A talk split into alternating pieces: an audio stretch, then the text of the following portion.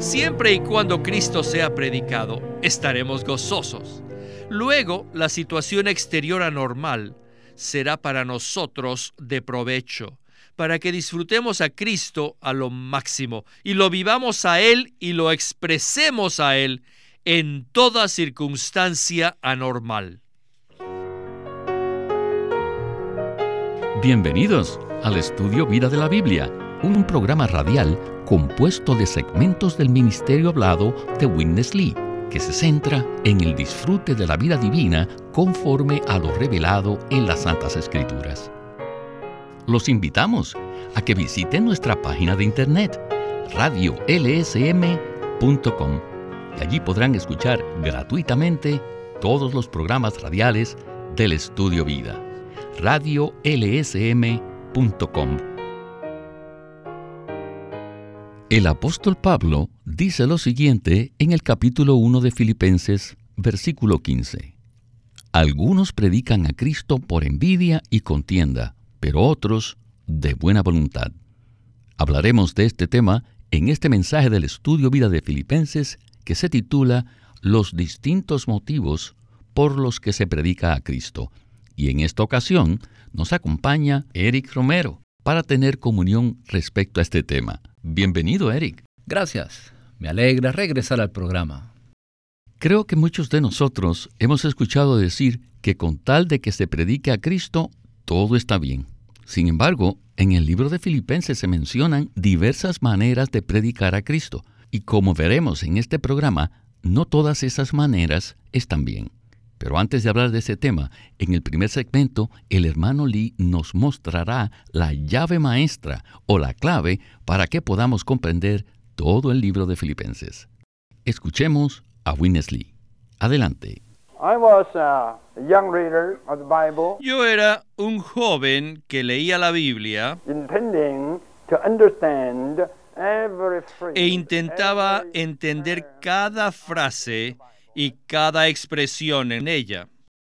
Procuraba comprender toda la Biblia y también buscaba otros libros, exposiciones y ayudas para entenderla, algo que me diera la clave de cómo entender estos versículos de Filipenses, que es el experimentar a Cristo. Pero no encontré mucha ayuda. Experimentar a Cristo es la clave que necesitamos para entender todos estos versículos de Filipenses. Si no tenemos la llave que abre la puerta, y si tratamos de abrirla sin la llave, no lo lograremos. Nuestra experiencia de Cristo es la llave maestra, y cuando la usamos podemos entender cada frase en la epístola a los filipenses. Es necesario ver que el factor que controla todos estos versículos es nuestras experiencias de Cristo. Todo el libro de Filipenses fue escrito conforme al Cristo que experimentó Pablo. Ahora tenemos que tomar esta llave para abrir todos los versículos, porque este libro trata de la experiencia de Cristo. No se olviden que este es el tema de toda esta epístola y también es el énfasis que da toda esta epístola. De manera que debemos aplicar a Cristo en cada capítulo, en cada versículo y aún en cada palabra. Entonces, así podremos ver, vaya, de lo que Pablo habla aquí es solamente el experimentar a Cristo, el sufrir por causa del Evangelio a fin de que disfrutemos de la gracia, equivale a que experimentemos a Cristo. ¿Qué quiere decir que suframos por el Evangelio y disfrutamos de la gracia? Bueno, no es nada menos que nuestra experiencia de Cristo. El pensamiento central y la llave maestra que nos abre todo el libro de Filipenses consiste en experimentar a Cristo. ¿Qué tal entonces si usted nos da algunos ejemplos prácticos acerca de lo que significa experimentar a Cristo según lo presenta este libro. Este es ciertamente el tema central y el énfasis prevaleciente del libro de Filipenses, el cual fue escrito por un hombre que en cualquier clase de circunstancia podía decir que él anhelaba ser hallado en Cristo. Y que Cristo fuese magnificado en su cuerpo, o por vida o por muerte. Así que veamos algunos de los detalles de este libro. En el capítulo 1, versículo 8, Pablo dice, ¿Cómo os añoro a todos vosotros en las partes internas de Cristo Jesús? Detengámonos en este punto. Él no dijo simplemente, ¿cómo os añoro a todos vosotros en Cristo? Sino que dijo, en las partes internas de Cristo. O sea, en los sentimientos internos, delicados, finos, tiernos y profundos de Cristo. Estos son los sentimientos que Cristo tiene para con la iglesia, para con cada miembro de su cuerpo. Pablo vivía en las partes internas de Cristo y permitía que Cristo hiciera hogar en sus partes internas, de modo que incluso su añoranza no solamente provenía de su parte emotiva, sino que se hallaba en Cristo. En el capítulo 3, versículo 9, Pablo dijo que quería ser hallado en Cristo, no teniendo su propia justicia.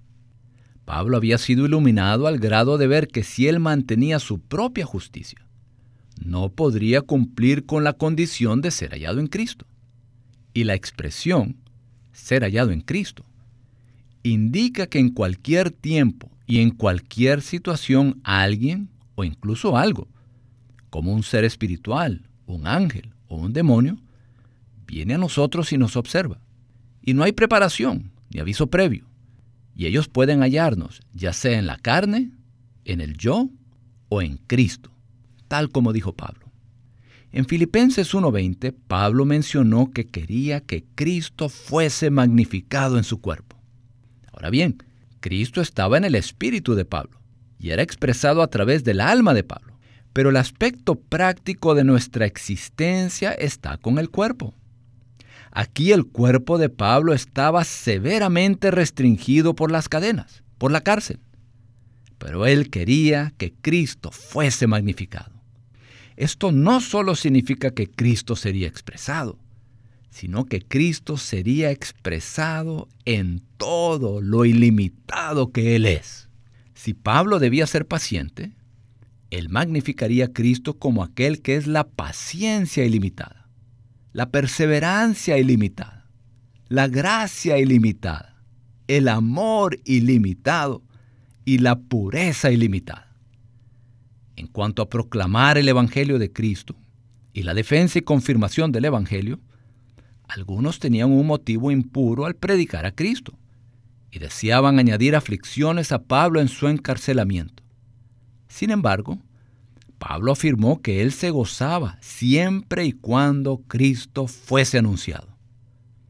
Aquí vemos a un hombre que vivía en Cristo, experimentaba a Cristo, iba en pos de Cristo, magnificaba a Cristo y ministraba Cristo a otros. Este es el libro de Filipenses que Pablo escribió. Lamentablemente, no es el mismo Filipenses que leen la mayoría de los creyentes ni que predican los ministros. Pero nosotros le agradecemos al Señor por depositar su gracia en este ministerio. De manera que al leer este libro tenemos el mismo enfoque de Dios. Esto es, Cristo. Únicamente Cristo. El Cristo todo inclusivo. El Cristo que es el todo y en todos. Gracias, Eric.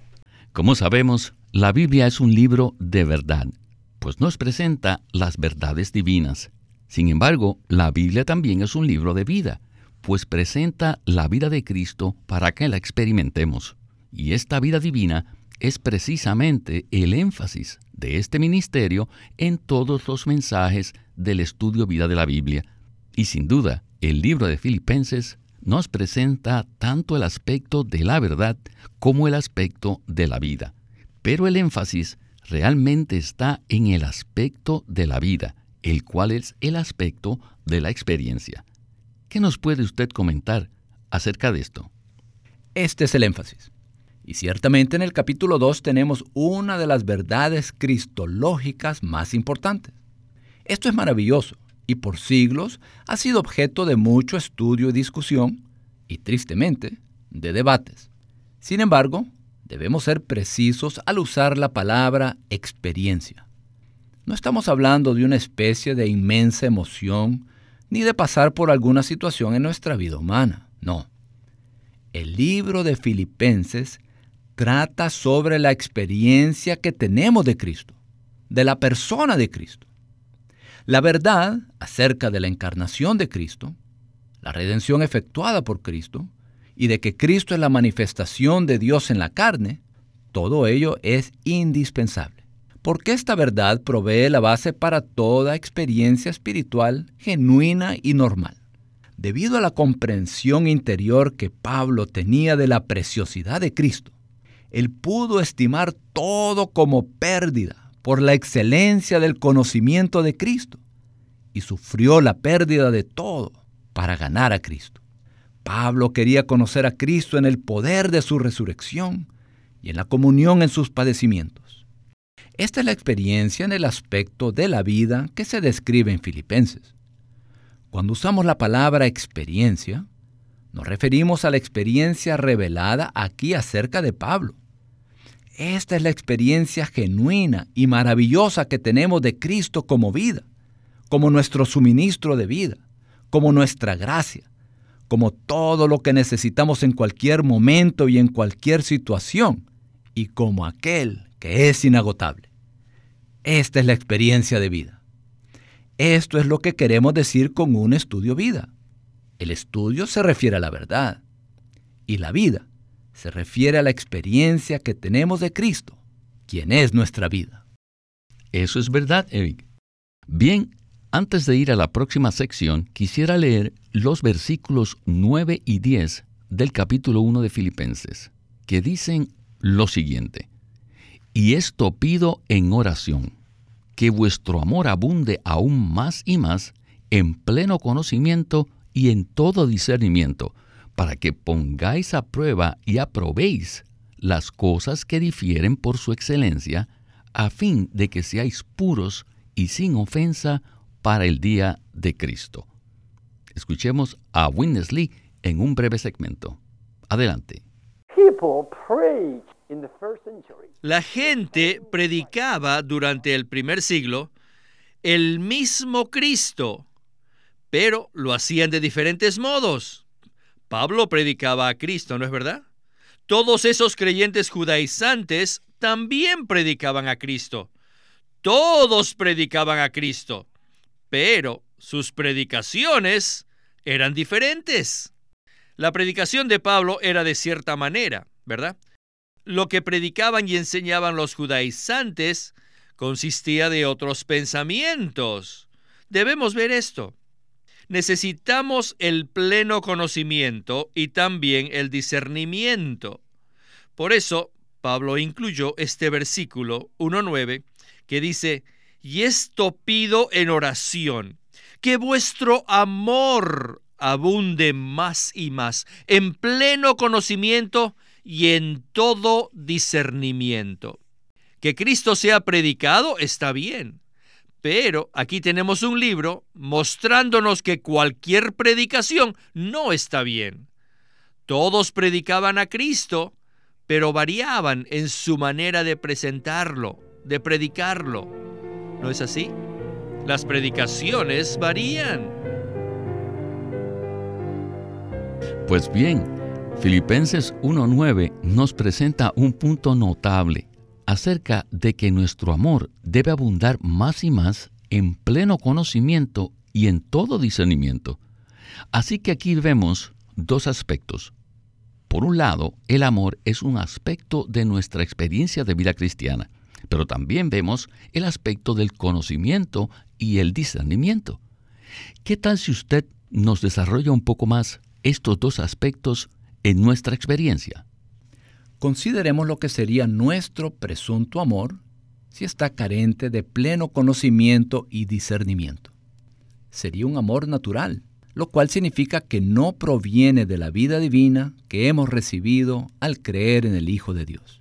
Ese amor natural proviene de nuestra vida natural tendenciosa, caída y contaminada. Y puede ser un amor parcial, un amor retorcido y preferencial. Incluso a veces puede ser un amor necio. Sin embargo, Pablo al experimentar a Cristo como su amor, como su conocimiento y como su discernimiento, supo por experiencia lo que era el amor. El amor de Pablo era realmente Dios en Cristo como espíritu forjado en su ser. Y él menciona que deberíamos tener el mismo amor para con todos y cada uno de los creyentes. Si nuestro amor no es el mismo, si es preferencial, si ha sido afectado por cualquier cosa que absorbemos en la sociedad con sus prejuicios y enemistad, entonces ese amor no será el mismo para con todos los creyentes. Así que el amor que Pablo tenía era un amor puro, pues era Cristo mismo. Y este amor está vinculado al pleno conocimiento por el cual Pablo oró en Colosenses 1.9, que es el pleno conocimiento de la voluntad de Dios en toda sabiduría y entendimiento espirituales. Necesitamos saber de qué manera se relaciona el amor con la edificación del cuerpo de Cristo, de lo cual se habla en Efesios 4:16. Necesitamos saber cómo el amor es el máximo desarrollo de la vida divina en un creyente, tal como se revela en 2 de Pedro 1. Por tanto, necesitamos tener el conocimiento espiritual apropiado respecto a cómo el verdadero amor guarda relación con Dios mismo, con la voluntad de Dios, con el propósito de Dios y con la meta de Dios. Luego, necesitamos discernimiento. Al cuidar a las personas, no queremos dañarlas con un amor insensato y natural. Necesitamos amar a una persona con discernimiento para saber cómo cuidarla y cómo abastecerla. Y necesitamos amar, pero no de manera indiscriminada. Por ejemplo, si alguien viene a estar entre nosotros, un creyente genuino, pero supongamos que él tiene algunas enseñanzas erróneas, se exalta a sí mismo y cree ser alguien importante. O sea, él viene a ser un factor de división. Entonces, ¿cómo podríamos hacer caso omiso de todo y decir, no importa, solo debemos amarlo? No, necesitamos amarlo con discernimiento. Es decir, no queremos alimentar su yo que desea ser ensalzado y ser apreciado e incluso quiere ser adorado. Así que hay cierta necesidad con respecto a amar a los creyentes amar a los incrédulos o amar a cualquier persona. Se necesita un amor que esté lleno del conocimiento de Dios y de la voluntad de Dios. Es necesario amar con un discernimiento muy agudo. De ese modo sabremos en qué clase de situación nos encontramos y qué clase de persona estamos cuidando. El asunto supremo aquí es que Cristo es todo y Cristo lo es todo. Cristo es el amor, Cristo es la plenitud, Cristo es el conocimiento, Cristo es el discernimiento, Cristo es la claridad, Cristo es la pureza. Este es verdaderamente el mensaje intrínseco aquí. Es muy fácil para los cristianos aferrarse a la palabra amor y ponerse muy sentimental acerca de ello y actuar en sus emociones naturales. Y de hecho, lo sorprendente es que para algunos esto trae como resultado la corrupción. No es un amor puro. En cambio, lo que vemos en Pablo, quien era un Cristo hombre que vivía Cristo y magnificaba a Cristo, era el amor imparcial expresado en el conocimiento pleno y con discernimiento. En el programa anterior vimos que gran parte del sufrimiento del apóstol Pablo por causa del Evangelio se debió al hecho de que él no estaba predicando un Evangelio general y común. Pablo predicaba un Evangelio elevado, cuyo centro y enfoque era ciertamente la economía de Dios, la cual es la verdadera experiencia de Cristo. Y fue por esto que finalmente él sufrió tanto. Pero en ese sufrimiento tuvo una experiencia muy rica de Cristo. Así que sin duda, Pablo es un modelo para nosotros, ¿verdad? Ciertamente Él es un modelo, porque la predicación del Evangelio realizada por Pablo era una presentación veraz de la plena revelación divina procedente de Dios respecto a su propósito eterno relacionado con Cristo y la Iglesia. El Evangelio de Pablo era puro, conforme al nuevo pacto que el Señor estableció en su sangre. Pablo, bajo la tremenda luz que recibió de Dios, hizo a un lado por completo su trasfondo religioso. En su Evangelio no había mixtura, sino únicamente la verdad pura y el Cristo todo inclusivo. No obstante, allí había otros que tenían cierta clase de fe en Cristo. Podríamos decir que eran cristianos, que eran creyentes, pero todavía estaban inmersos en su religión tradicional, y lo que predicaban era una mixtura de su religión con la verdad acerca de Cristo. Y la comunión de Pablo en cuanto al progreso, defensa y confirmación del Evangelio era un verdadero fastidio para ellos porque él predicaba algo que estaba en absoluta conformidad con la economía neotestamentaria de Dios. Así que esas personas se alegraron al oír que Pablo estaba en prisión.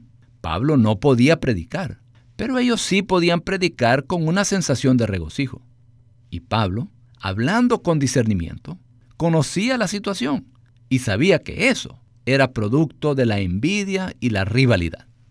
Bueno, en la sección final veremos que todas las cosas cooperan para bien, ya sea que se predique el Evangelio en forma apropiada o por envidia, rivalidad y contienda. En Filipenses 1.19, Pablo dice, porque sé que por vuestra petición y la abundante suministración del Espíritu de Jesucristo, esto resultará en mi salvación. Escuchemos la conclusión del mensaje. Adelante. La predicación de Cristo, de ambas maneras, le ayudó a Pablo a que disfrutara su salvación. Ese tipo de situación, con todas esas circunstancias, obligó a Pablo a que experimentara y disfrutara de Cristo de una manera más cabal, mediante la abundante suministración del Espíritu de Jesucristo. Esto quiere decir que en su experiencia, Pablo llevó a cabo la salvación que Dios efectúa en forma práctica al grado máximo. Pablo dijo que esta situación, estos sufrimientos resultaron en su salvación. ¿Y qué quiere decir aquí la salvación? Lo que quiere decir es que Pablo experimentó y disfrutó a Cristo al grado máximo. Esa situación de sufrimientos le ayudó a Pablo a que llevara a cabo tal salvación, de manera que él magnificó a Cristo al vivirlo. Vaya, esa situación de sufrimientos ciertamente le ayudó y lo obligó a que viviera a Cristo, de manera que él magnificaba a Cristo en su cuerpo. Así que, sin importar las diferencias entre las dos maneras de predicar, de todas maneras, Pablo tomó la oportunidad para experimentar a Cristo en su vivir y magnificarlo. Siempre y cuando Cristo sea predicado, estaremos gozosos. Luego, la situación exterior anormal será para nosotros de provecho, para que disfrutemos a Cristo a lo máximo y lo vivamos a Él y lo expresemos a Él en toda circunstancia anormal. Eric, en esta situación anormal en que Pablo se encontraba, algunos predicaban a Cristo con un motivo impuro y otros lo predicaban con una intención apropiada. No obstante, en medio de esa situación, Pablo experimentó la abundante suministración del Espíritu de Jesucristo y en virtud de esto, él pudo magnificar a Cristo en medio de esa situación y sufrimiento. De hecho, en el próximo programa nos centraremos de nuevo en el versículo de Filipenses 1.19, que habla de la abundante suministración del Espíritu de Jesucristo, lo cual se relaciona con nuestra experiencia en la economía de Dios.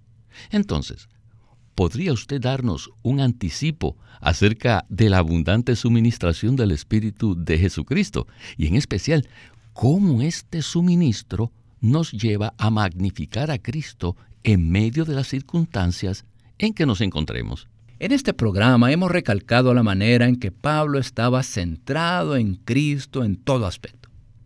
Y ahora quisiera hacer este breve comentario. Pablo no era un héroe espiritual, no era alguna clase de gigante espiritual a quien solo se le puede emular. Pablo era un miembro del cuerpo de Cristo. Él dijo en Filipenses 1:19, sé que por vuestra petición esto resultará en mi salvación.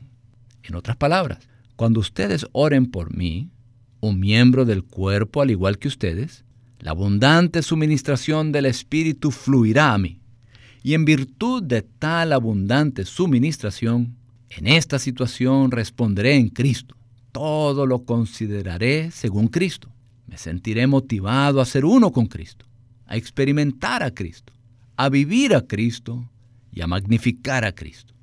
Por un lado, Pablo mismo había sido adiestrado por la revelación divina y por su propia experiencia a centrarse solamente en Cristo, quien lo es todo. Por otro lado, él sabía que su situación resultaría en su salvación por la suministración del Espíritu, quien fluye a través del cuerpo cuando los miembros hacen petición, oran e interceden. Así que, en lugar de ser un héroe, Pablo era un miembro normal del cuerpo de Cristo, que experimentaba a Cristo y era suplido por Cristo a través del cuerpo. Gracias. Esta es una palabra muy buena para concluir este mensaje. Bueno, se nos agotó el tiempo del programa y debemos detenernos aquí. Muchas gracias por sus comentarios en el estudio Vida de la Biblia con Winnesley. Gracias. Es un privilegio participar en esta comunión en particular. Este es Víctor Molina haciendo la voz de Chris Wilde, Eric Romero, la de Ron Cangas y Walter Ortiz, la de Winnesley.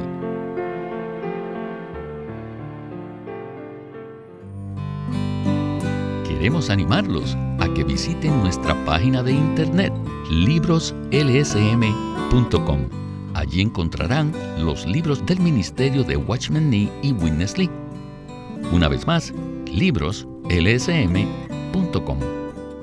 O llámenos a nuestro teléfono gratuito 1-800-810-1149. 1-800-810-1149 Además, si desean, pueden comunicarse con nosotros enviándonos un correo electrónico a estudiovida.lsm.org. Una vez más, estudiovida.lsm.org punto